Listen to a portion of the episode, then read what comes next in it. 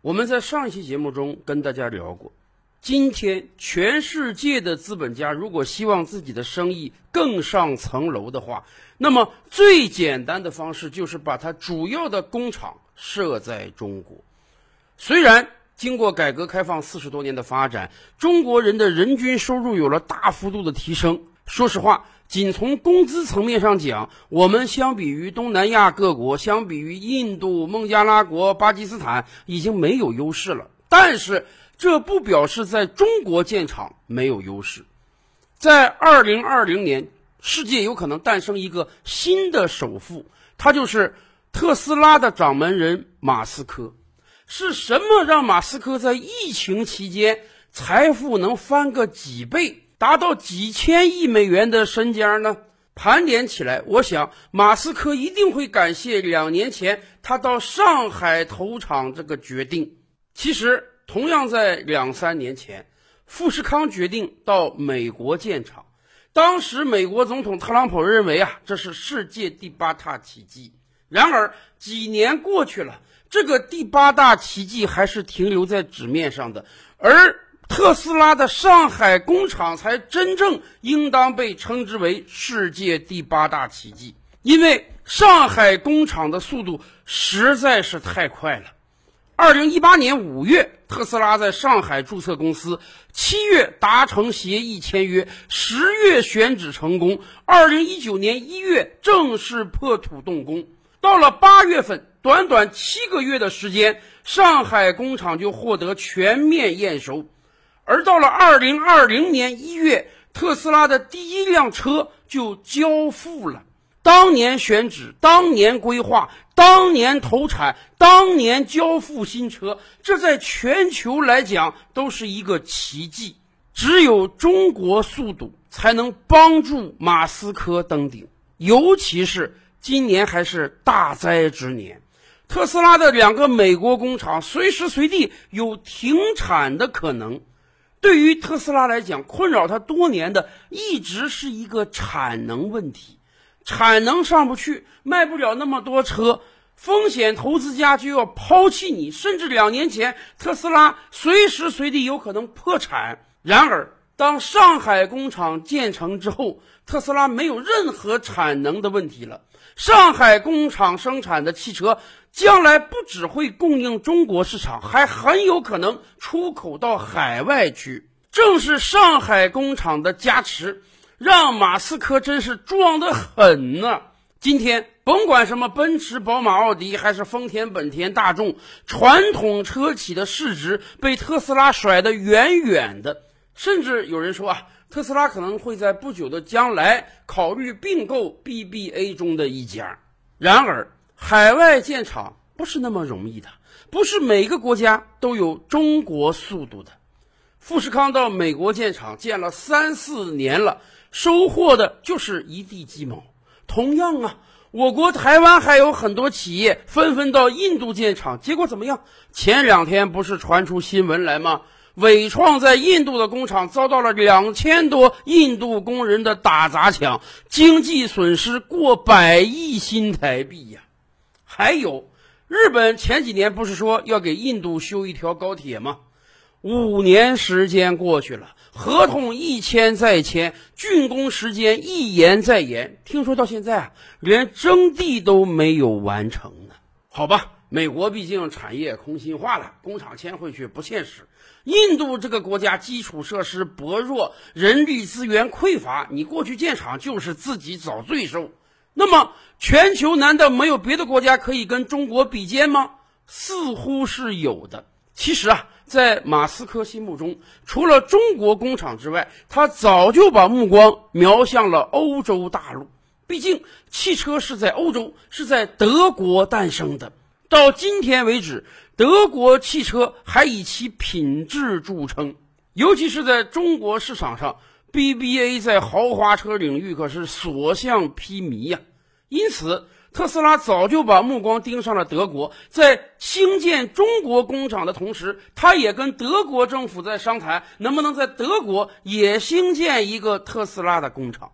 然而，对比中德两个工厂的建设速度，我们才知道为什么全球资本家会选择中国？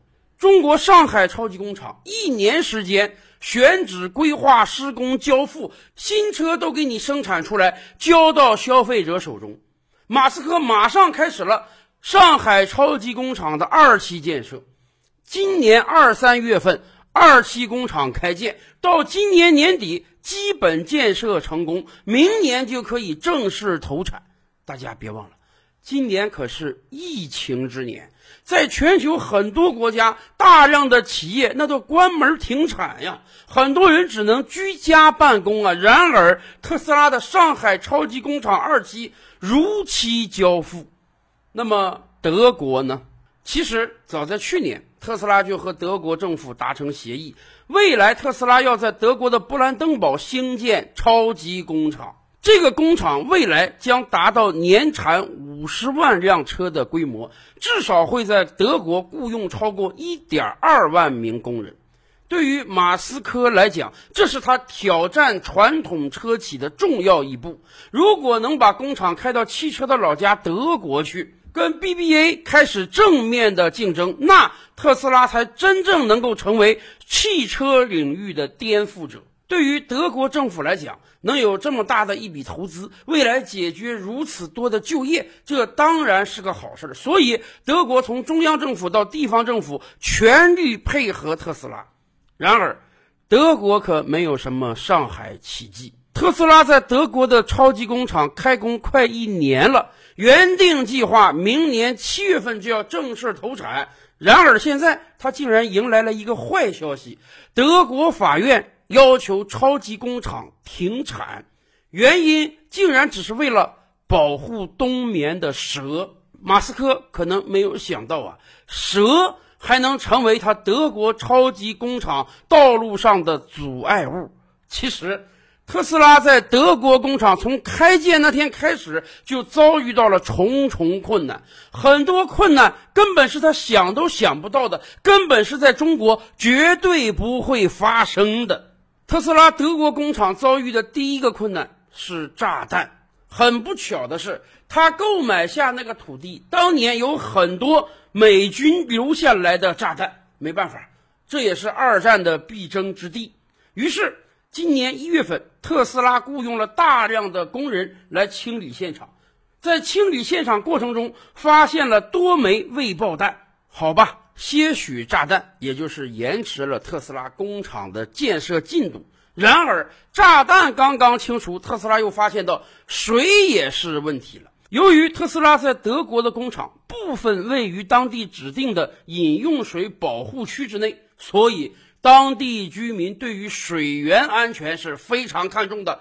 时不时的，人家就给你搞一场游行，搞一场示威，要求特斯拉重视对当地水源安全的保护。甚至当地居民要求啊，所有工程作业车辆，你只能在保护区外加油，要确保燃料不会进入到保护区并污染饮用水源。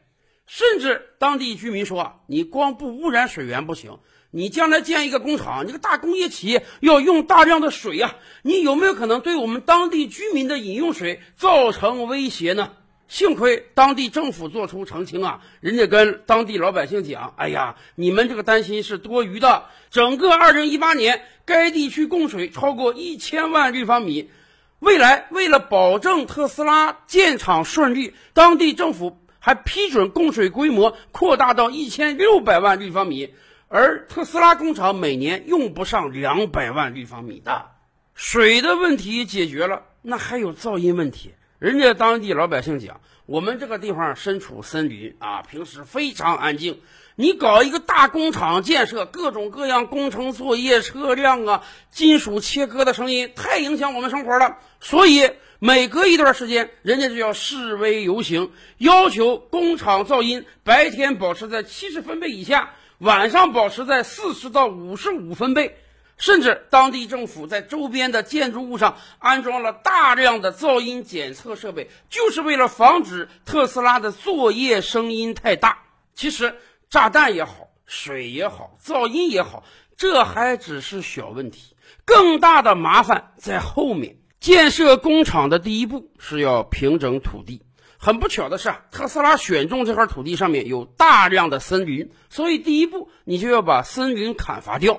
哎呀，在欧洲森林是多金贵呀，怎么可能为了让你建个厂就把森林砍掉呢？哎，人家特斯拉说了，我砍一赔三。这块地方挺好，我看中了。我每砍掉一棵树，我就在别的地方种三棵树，赔给当地啊。这样看来似乎还是很合理的。而且马斯克就因为这个事儿多次吐槽说，当地那个森林啊，根本就不是什么原始森林，都是一些经济林木，本来种植就是为了砍伐造纸用的。结果我砍一赔三，当地还有很多人不愿意。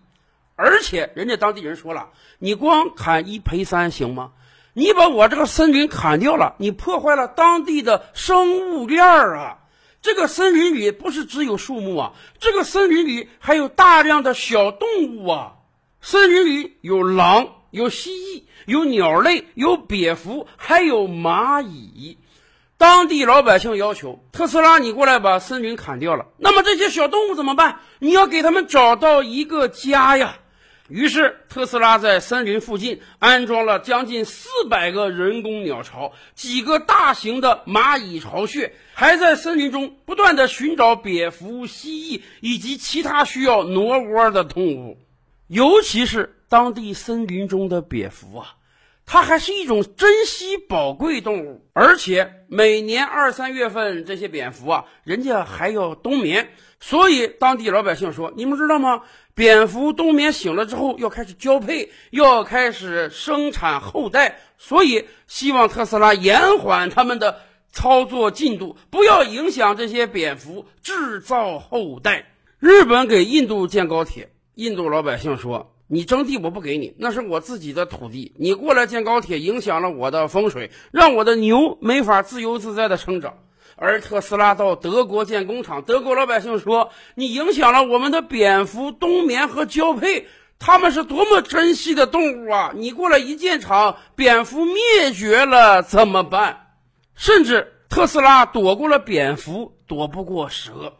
今年二三月份，为了让蝙蝠能够冬眠和交配，它延缓了建厂进度。而到了今年十一月、十二月，当地又有人诉讼了。人家说，现在已经是冬天了，有很多蛇在森林里冬眠。你这个一建厂，把这个蛇给惊醒了，让人家没法正常生活，怎么办？以至于今天真的有德国法院作出判决，为了保护蛇的冬眠，特斯拉，你这个工厂要延缓一下了。可能马斯克都没想到，特斯拉在德国的工厂会受制于一大群小动物。如果不是为了抢占德国市场、欧洲市场，相信特斯拉绝对不会到德国去建厂。